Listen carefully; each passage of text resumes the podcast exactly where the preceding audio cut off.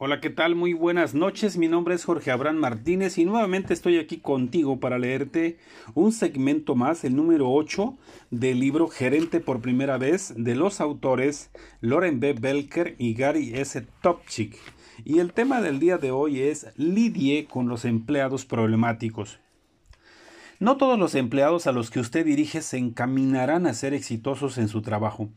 Alguien que se desenvuelve probablemente pobremente podría requerir un entrenamiento adicional que lo transfirieran a otra área donde quizá podría brillar o en última instancia ser despedido.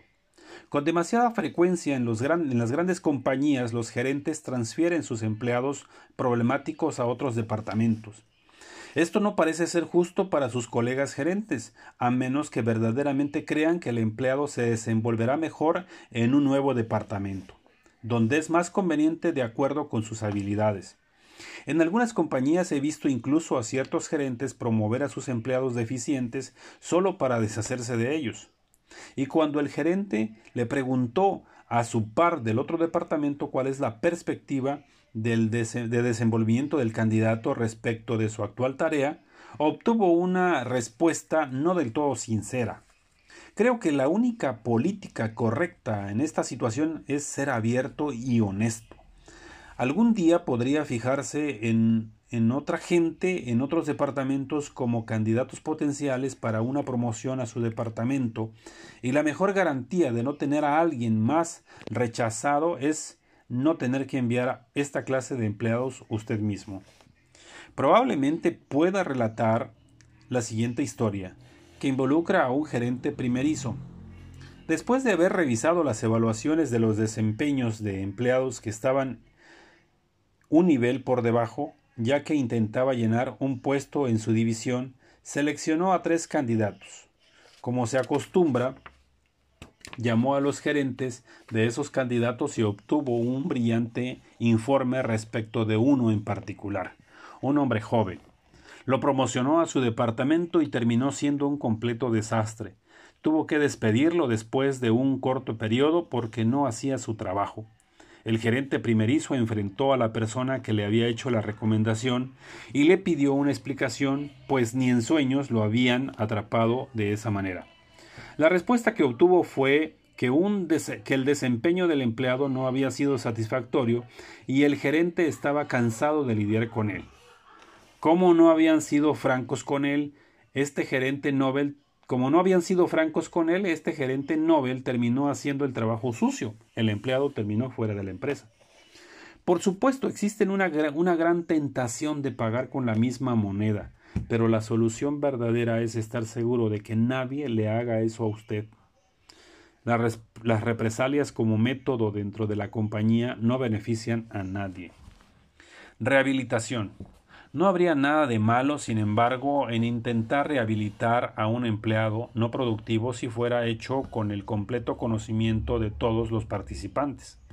En la situación reciente, recientemente descrita, por ejemplo, el gerente de mayor experiencia tenía que haberse sentado con el primerizo y haberle indicado que el empleado no estaba haciendo un buen trabajo, pero que existían fuertes razones para esperar que tuviese otra oportunidad.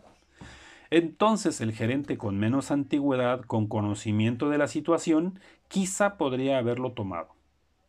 Ha habido muchas pruebas como esta eh, que han sido exitosas. El trabajo y el empleado no encajaban, pero el empleado tenía talento. Al enviarlo a otra área donde ese talento podría ser mejor utilizado, se tornó de empleado menos que satisfactorio a uno productivo. Generalmente, sin embargo, será mucho más eficiente como líder si puede resolver sus problemas en su propio departamento y no cargarlos dentro de otro. Las compañías toman muchas pruebas para poner a la gente en trabajos que son naturales para ellos, o al menos ubicarlos en tareas, en áreas de trabajo de alguna preferencia personal. Esta es una gama de recursos que va de simples 5 minutos de prueba a una compleja evaluación psicológica de 3 horas. Este paso es algo que su compañía ya ha dado o debería considerar dar. Para enfatizar mi punto de vista nuevamente, usted debe ser siempre consciente de las ventajas de combinar a los empleados con los trabajos en los cuales tienen la mejor posibilidad de ser exitosos. Es mucho más fácil mover a las personas a hacer tareas que son naturales para ellas que forzarlas en trabajos en los que no rinden lo suficiente y entonces tratar de educarlos. Esto no da buen resultado con mucha frecuencia. Problemas personales serios. Algunos subordinados tienen problemas personales que dificultan su asistencia y su desenvolvimiento en el trabajo. Sería bastante inocente de su parte creer que el alcohol, las drogas o las dificultades familiares serias no van a afectar sus responsabilidades como gerente. El solo hecho de ser gerente no significa que está equipado para lidiar con cada problema que surja en el camino. Muchas compañías son comprensivas ante estas situaciones, reconocen el hecho y establecen programas de asistencia para sus empleados. Estos programas son, por lo general, apoyados por la comunidad, a menos que la compañía sea lo suficientemente grande como para justificar un servicio en el lugar. Los programas para asistencia de los empleados tienen recursos profesionales disponibles, conexiones con programas de dependencia química y conocen todos los servicios que existen en la comunidad. Es tonto creer que usted, como gerente, tiene la capacidad y los recursos para resolver todos los problemas. Si trata de controlar la situación más allá de su competencia profesional, corre el riesgo de empeorarla. Como gerente, su responsabilidad es garantizar que el trabajo se realice dentro de las fronteras de los principios gerenciales. El problema personal del empleado interfiere con el logro de las metas, pero aunque rescatar a un ser humano es también un objetivo legítimo, usted está nadando en aguas inexploradas. También bajo los ojos de la ley, en muchos estados, el gerente es visto como alguien que no está calificado para dar consejos personales.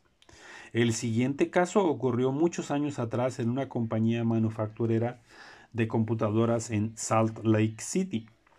Había una trabajadora de una cadena de montaje que llegaba tarde cerca de la mitad de las veces, algunas hasta 40 o 50 minutos. Además, su desempeño caía cuesta abajo con rapidez. Luego de pocas semanas de comportándose de esa manera, su gerente le habló sobre la situación. La empleada se disculpó y le dijo que la guardería donde enviaba a su pequeño hijo con frecuencia abría tarde. Agregó que no podía dejarlo en la puerta de entrada solo e ir a trabajar. Y comentó además que estaba preocupada por su hijo porque no sabía si esa guardería era lo suficientemente buena y esta situación afectaba su desarrollo laboral. La respuesta del gerente fue la siguiente. Escuche este consejo, le dijo. Envíe a su hijo a la guardería donde yo envío al mío. Abre una hora más temprano. Si hace eso, y le sugiero fervientemente que lo haga, no llegará más tarde y no tendrá ya que preocuparse por su cuidado. Finalmente la empleada tomó en cuenta los consejos de su gerente sin, inmiscuirme en sangrientos detalles, algo desafortunado le ocurrió al hijo de la empleada en la nueva guardería, y esta mujer, con la asistencia legal del municipio, demandó a la compañía y los jueces le dieron la razón. La corte dictaminó que el gerente no estaba calificado para dar consejos personales. Debía haberla derivado al área de recursos humanos o a algún servicio competente para la asistencia al empleado. Cambiar de guardería era una decisión de la empleada. Por supuesto, usted debe escuchar a los empleados y ser un soporte de lo que están atravesando, pero tenga en mente que todos los miembros de su equipo tienen vidas exigentes fuera del trabajo y tienen que hacer modificaciones para cumplir con su trabajo. Probablemente necesitará tener una confrontación directa con el problema del empleado, pero tendrá que definir primero su objetivo global que es resolver un problema laboral. Para eso precisa insistir en que los empleados resuelvan sus problemas y puede dirigirlos al programa de asistencia del empleado. Tienen que tener claro que si eligen no resolver el problema podrían ser despedidos. Tenga cuidado de no hacer esto de forma cruel o de una manera descuidada, pero es seguro que de ser firme para que no existan malos entendidos. Debe estar dispuesto a escuchar, pero los empleados no deben pasar demasiado tiempo hablando de sus problemas en su oficina cuando deberían estar trabajando. Hay una fina línea entre, un buen, entre ser un buen oyente y permitirle a los subordinados estar fuera de sus tareas durante dos horas mientras toman café y vierten en usted sus problemas. Tarde o temprano en su profesión gerencial escuchará todos los problemas imaginables acompañados de otros inimaginables. La gente está involucrada en la vida en su totalidad. Hay problemas con los esposos, con los niños, con los padres, amantes, compañeros de trabajo, con ellos mismos, religiosos, respecto de dieta, sentimientos de autoestima y un largo etcétera, etcétera.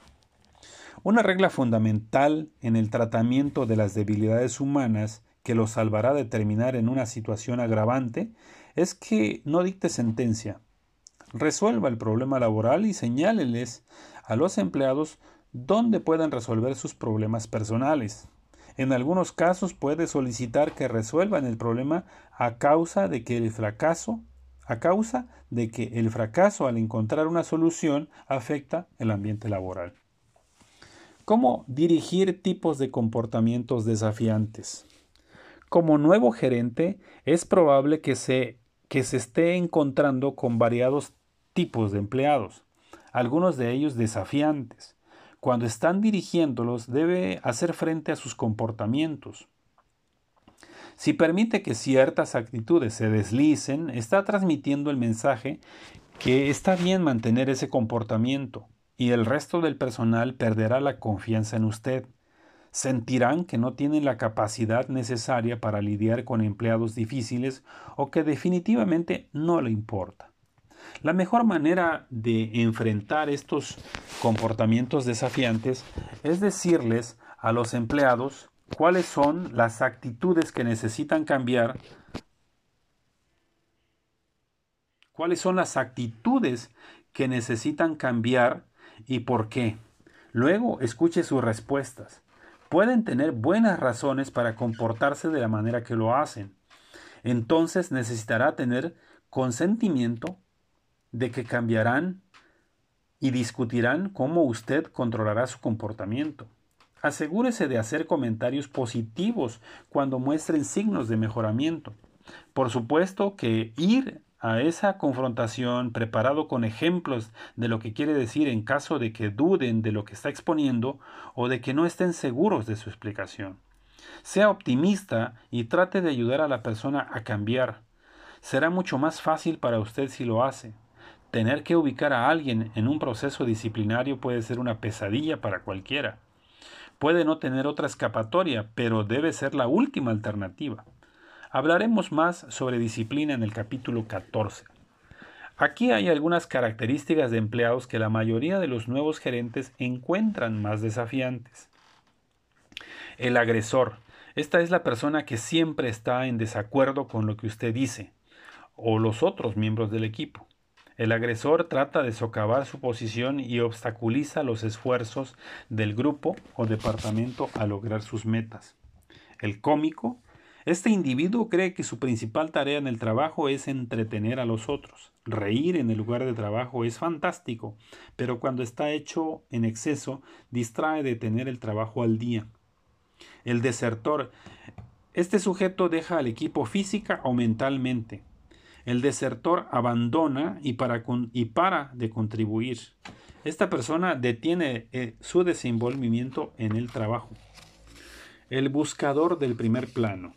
El empleado al que le gusta aprovecharse del trabajo efectuado por otros y se mueve presumiendo de cuán decisivo es en los logros de la organización. El irresponsable. Este empleado trata su trabajo regular como secundario por algún otro tipo de interés. En una compañía con 3.500 empleados, un gerente tuvo problemas tratando de entender a uno de sus trabajadores, llamado Joy. Desde agosto y hasta enero, Joy estaba en la empresa tan ocupado como pueda, imaginarse. Estaba siempre en el teléfono o en su computadora o en una, o en reuniones en la sala de conferencias, pero desde febrero hasta julio se sentaba sin nada que hacer.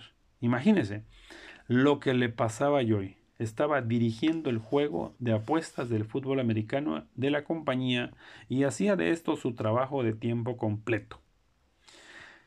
El nada más que mi trabajo. Este empleado no hace nada, a menos que esté suscrito a su trabajo y si le piden que deje algún papel en recursos humanos camino al almuerzo, lo rechazará. Después de todo, ¿dónde dice que esto está dentro de sus responsabilidades o metas? El corazón sangrante. Estos empleados sienten que entregan su vida a la compañía y que no han recibido nada a cambio y quieren, y quieren que todo el mundo lo sepa.